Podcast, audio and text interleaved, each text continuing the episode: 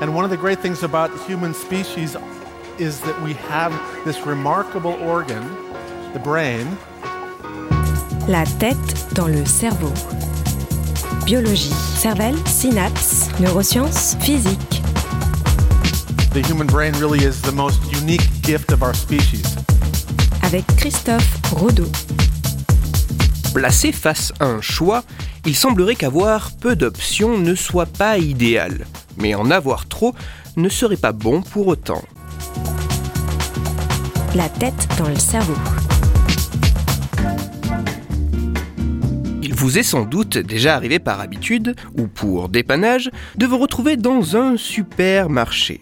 Et alors que votre liste ne contenait qu'un petit nombre d'articles, vous avez passé plusieurs dizaines de minutes à déambuler dans les allées de la grande surface. Ce n'est pas que vous vous soyez perdu, ni que la distance à parcourir soit à ce point importante, mais plutôt que là où votre liste de courses ne contenait qu'un nombre limité d'articles, le supermarché, lui, avait à vous proposer une quantité énorme de références possibles. Vous êtes-vous déjà amusé à compter le nombre de références de bouteilles d'eau différentes que votre magasin a en rayon? Et je ne parle même pas des boîtes de céréales pour le petit déjeuner ou des marques et types de biscuits ou de pâtes. Certes, un minimum d'options semble être intéressant afin de pouvoir comparer et faire un choix, mais trop d'options pourrait être perturbant. Trop d'options pourrait être désemparant. Que se passe-t-il dans le cerveau en fonction du nombre d'options possibles face à un choix?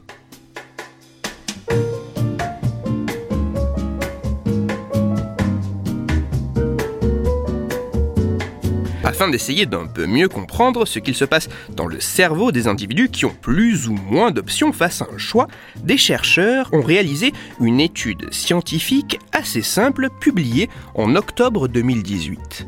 Dans cette expérience, un peu moins d'une vingtaine de participants a été soumis à une tâche de choix.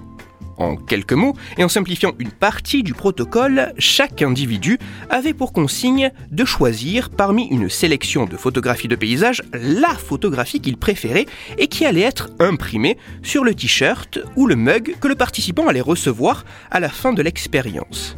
Ce choix de la photographie préférée pouvait se faire dans différentes conditions. En effet, les participants pouvaient soit choisir parmi 6 photographies, soit choisir parmi 12 photographies ou encore choisir parmi 24 photographies. Durant toute cette phase de choix, les individus étaient placés dans une machine IRM afin de mesurer indirectement les variations de l'activité cérébrale. Et à la fin de l'expérience, chaque volontaire devait répondre à un questionnaire servant notamment à évaluer la difficulté à réaliser leur choix.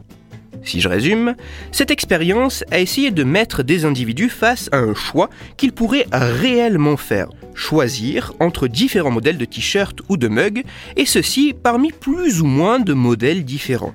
Dans cette expérience, les individus devaient choisir parmi 6, 12 ou 24 photographies leur photographie préférée qui allait être imprimée sur un objet avec lequel ils allaient repartir. Pendant toute cette phase de choix, les volontaires étaient dans une machine IRM et à la fin de l'expérience, les participants devaient répondre à un questionnaire afin notamment d'indiquer la difficulté qu'ils avaient eu à réaliser leur choix. Les résultats de cette expérience sont assez intéressants.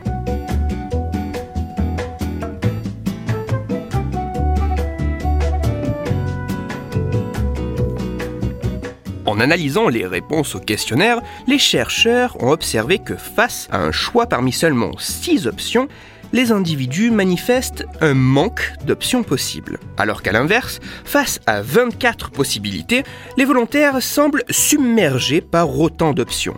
Seuls face à un choix parmi 12 alternatives, les participants semblent évaluer cette situation comme permettant d'avoir suffisamment de diversité sans pour autant être perdus devant autant de choix possibles. De plus, en s'intéressant à l'activité cérébrale, les résultats de l'IRM fonctionnel semblent indiquer que certaines régions cérébrales voient leur activité être modifiée de manière assez spécifique lors de cette expérience. Ces régions cérébrales sont notamment le striatum dorsal et le cortex singulaire antérieur, et leur activité semble se modifier en fonction de l'étendue des alternatives par rapport au choix à effectuer. Si trop peu d'options sont proposées, seulement 6 photographies, l'activité de ces régions semble être assez faible. De même, si trop d'options sont proposées, 24 photographies, l'activité de ces régions semble être également assez faible. Ces deux régions ayant une activité bien plus importante seulement lorsque 12 options sont possibles. Cette activité plus importante pouvant être attribuée à cette diversité de choix jugée comme suffisante sans être trop conséquente. En conclusion, si trop peu d'options est insuffisant pour avoir l'impression de faire un choix éclairé et que trop d'options ne soit pas non plus satisfaisant car trop éprouvant, il semble exister un juste milieu entre le nombre d'options possibles à considérer et le coût que nécessite la prise en compte de toutes les alternatives. Si trop peu d'options sont proposées, la liberté de choix serait trop restreinte. A l'inverse, si trop d'options sont proposées, le coût que nécessite la prise en compte de toutes les alternatives serait trop lourd. Face à un choix, en prenant en compte le nombre d'alternatives suffisant et le coût de l'évaluation de chacune de ces possibilités, deux régions cérébrales, le striatum et le cortex singulaire antérieur, pourraient jouer un rôle majeur afin d'obtenir les conditions d'un choix éclairé qui ne serait pas trop éprouvant. Ainsi, la multiplication des références d'un même type de produit dans les supermarchés serait bien loin d'offrir un meilleur choix. Cela pourrait rendre même le choix plus difficile, plus éprouvant. En d'autres termes, il semblerait qu'au niveau cérébral, avoir peu d'options ne soit pas idéal. Mais en avoir trop ne serait pas bon pour autant. Avant de passer un conseil lecture, deux courtes remarques. Premièrement, la décision des scientifiques de s'arrêter sur l'idée de comparer un choix à 6, 12 ou 24 alternatives ne s'est pas fait de manière hasardeuse. Cela correspond au résultat d'autres types d'expériences qui se sont intéressés à cette même problématique, mais qui n'avaient jusqu'alors peu ou pas utilisé de techniques d'imagerie cérébrale. Et deuxièmement, l'expérience que j'ai décrite n'est qu'une partie du travail effectué par les chercheurs dans cette étude bien plus complexe et complète. Si vous en avez la possibilité, je vous encourage à jeter un œil sur ces travaux tout en gardant en tête que les conclusions que j'ai partagées ne pourront être étayées que si d'autres chercheurs dans d'autres laboratoires sont à minima capables de reproduire des résultats semblables. Toutes les références de ma chronique se trouveront sur mon site Cerveau en argot et pour approfondir la chronique d'aujourd'hui, je vous renvoie vers un article disponible gratuitement sur internet. Cet article a pour titre La charge mentale de l'hypermarché. Il est écrit par Sébastien Boller et il est à lire sur le site cerveauetpsycho.fr.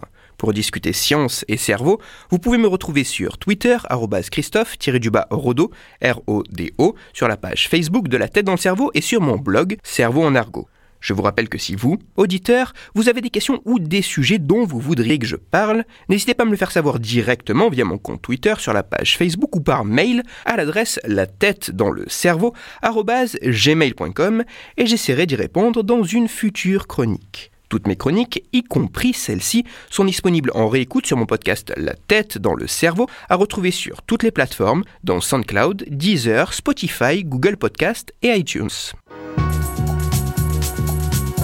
Christophe Rodeau. La tête dans le cerveau.